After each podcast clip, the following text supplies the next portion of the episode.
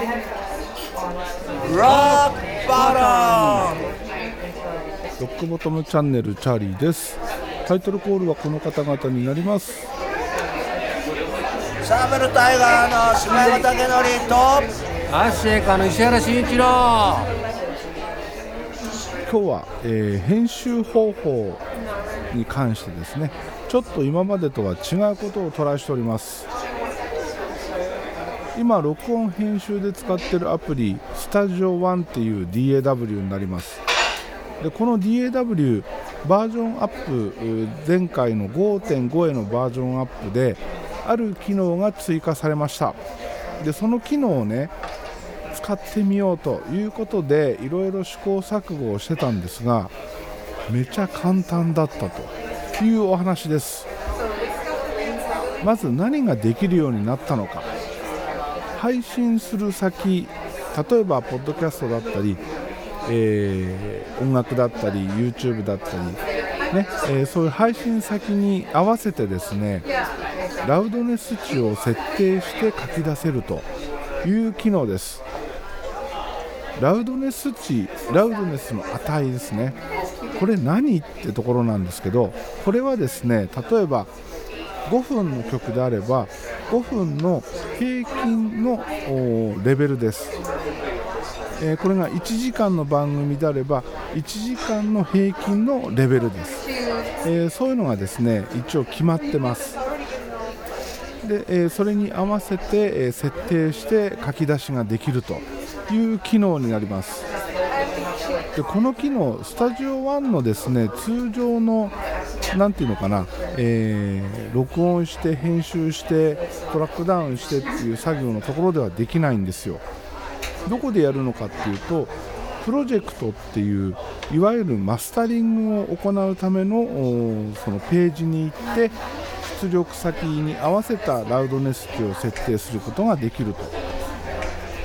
で僕の場合ですね、まあ、ポッドキャストっていうこともあってマスタリングっていうのは全くしておりません。で一般的にこのマスタリング作業をするとなるとトラックダウンして書き出した後にそのファイルをマスタリング用のアプリで読み込んでそこで最終的な調整を行うと、まあ、調整というかアルバムであればですねアルバム全体としてのそのトータルの調整そういうことを行うのがマスタリングになります。なのでスタジオ1で、えーそういう機能が追加されたっていうのは知ってたんですけどマスタリングするのめんどくさいなというところでね今までは手を出しておりませんでした。スタジオ1のソングっていうその曲を録音して編集してトラックダウンまでをするところからですねダイレクトにプロジェクトに書き出すことができるっていうのが分かりました。ということで、えーそのやり方を試してみました。でこれどうやってやるのかっていうとスタジオ1のあの一番上のメニューソングメニューの中からですねプロジェクトに追加っていうのをやると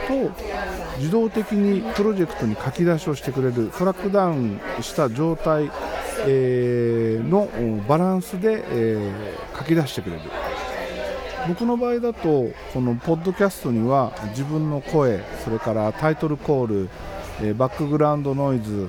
そして曲エンディング曲っていうね4つのチャンネルを使います。でこの4つのチャンネルバランスをとって、えーエフェクト処理をして MP3 で書き出すっていうのが今までの手順だったんですけどこれを直接 MP3 で書き出すんではなくプロジェクトに追加っていうところでプロジェクトに送ります。そうするとえプロジェクトの方でそれを読み込んでくれます。でこの時にね、えー一つ注意しないといけないことがあります。これ大事です。これを忘れるとですね全くうまくいきません。それは何かというとこのソングっていうメニューの中にねソング設定っていうのがあります。でこのソング設定でソングスタートソングエンドの時間をきっちり指定してあげないとデフォルトでは5分になってるんですよね。だから例えば10分喋ったとしてもデフォルト5分なので5分分しかそのプロジェクトに送られないということになります。僕の場合だとエンディング曲の一番お尻の時間これをこのですねソング設定のソングエンドっていうところに記載しておきます。そうすると、えーその頭からエンドまでがすでに選択された状態でプロジェクトの方に書き出しが行われるということになります。でねプロジェクトで読み込んでまあ普通だったらここマスタリングなのでトータル EQ かけたりコンプかけたり、まあ、そういう作業をするんですけど僕の場合そういうこと一切しません。ただレベルを出すだけ。なのでそのレベルどうやって出すのかっていうとですね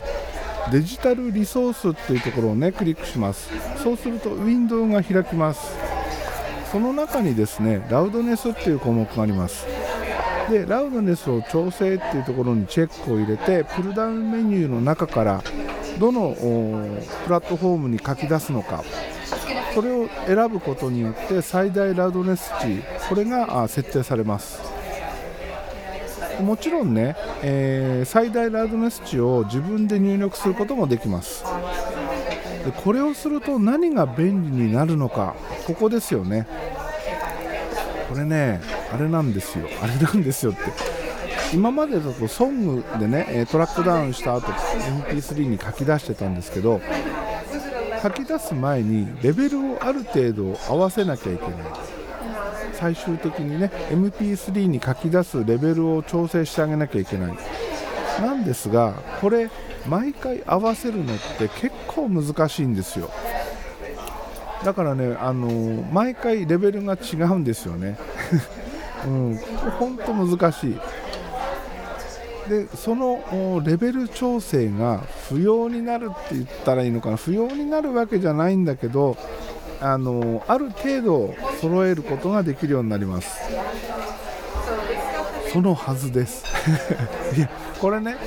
うん、もしかしたら僕の勘違いもあるかもしれないので数回やってみてそれで、えーどういう風に書き出されるのかっていうのをね、えー検証していきたいと思うんですけど多分ここで設定したラウドネスの値に合わせてくれるはずなんですよ。これ以下だと調整してくれないとかそういう可能性もあるので何とも言えないんですけど多分合わせてくれるはずです。レベルが小さかったら上げてくれる。大きかったら下げてくれるっていう調整をしてくれるはずです。でこれがうまく機能してくれるとその最終的な、えー書き出す時のレベル調整が不要になるので一旦プロジェクトに書き出すっていう手間をね、えー考えたとしても多分楽になるはずです。これをね、えー今トライしております。というわけで話はガラッと変わって昨日お話しした前回お話しした USB ケーブルによる、えー音の違い。これですねもう一日ない頭をいろいろ絞ってですねなんでだろうなんでだろうっていろいろ考えました。で僕なりの結論とまでは言えないけどこうなんじゃないかなという予想。これがね少し見えてきたのでそれを少しお話しします。まずオーディオインターフェースと、えー Mac をつなぐ USB ケーブルをオーディオ用っていうものに変えることによって音が良くなるっていうね、まあ、いわゆるその都市伝説的な話があります。で実際これを買ってみて、えー試してみたところ確かに音は違ったと。でこれがなぜかという話ですね。多くの方にとって多分一番不思議に思うところはデジタルデータをやり取りしているケーブル。それをね変えたからといってデジタルデータに変化が起こるわけがない。変化が起こると逆に NG ですからね。だから音に影響が出るっていうことはありえないっていうのが、えーまあ大多数の意見だと思います。僕もそういうふうに考えてました。まず Mac から出た信号これデジタルデータですよね。で、えーオーディオインターフェースにつないでるということはオーディオインターフェースの中の DA コンバーターでアナログ変換してるのでオーディオインターフェースの中まではデジタルデータです。ということはこの接続してる USB ケーブルの中を通ってる信号は完全なデジタルデータになります。それなのに USB ケーブルをオーディオクオリティというかオーディオ向けのものに変えることによって聞こえ方が変わる。まあ、前回もねいろんなサイトを検索してそこに書かれていたことなどを考慮しつつ、えー、いくつかね理由原因となるようなことをお話ししましたが僕がねそれをまたこう考えた結果ですね確かにデジタルデータはデジタルデータです。だから変わらないです。変わらないのが当然だと思います。でもえー、オーディオインターフェースは USB のバスパワーで動いてます。ということはデジタルのデータ信号と一緒に電源も流れてます。でまずこの電源と、えー、データのところねここがちゃんとシールドされてるかどうか。これはデジタルデータのエラーなんかにね関わってくるんじゃないかなと。でもエラーが出たからといってエラー補正必ず入っているのでそこで音質に差は出ないはずです。エラー補正されたものに関してね。もしそこでねエラー補正がされたことによって音が変わるんであればそれはそもそも、えー、正常なデータを受信してないっていうことになると思うんですよね。だから、えー、そういったことはまずないなと。じゃあなぜ音が違うのか。たどり着いた結論はですね バスパワーの電源が安定してるんじゃないかと。どういうことかというとバスパワーで動いてるそのオーディオインターフェースの電源部分ですね。ここが安定することによってオーディオインターフェースの中のチップの動作が安定する。そうすると当然出音にも影響を及ぼすと。これで何、えー、て言ったらいいんだろう。オーディオインターフェースの性能をちゃんと引き出してることになる。通常の USB ケーブルを使った場合その電源とデータの信号のシールドが例えばねうまくいってない場合どうしても電源が不安定になるデータが不安定になる。でそうなるとオーディオインターフェース内のチップの動作が不安定になる。でそうなった時にアナログ出力最終段でアナログ出力として信号が出るわけですけどそこがねチップの性能をフルに出せないまま出てくる。それに対してオーディオ用って言われてる USB ケーブルは電源供給をしっかり行えるように設計されてるんじゃないかと。電源供給がしっかり行われる。イコールオーディオインターフェース内のチップが正常に安定動作ができる。そうなることで最終的にアナログ出力される信号がより、えー、安定していい音になる。いい音になるっていうのは違うな。オーディオインターフェースの性能をフルに出す。フルではないかな。フルではないかもしれない。とにかく、えー、通常の USB ケーブルよりもより、えー、性能を発揮できる。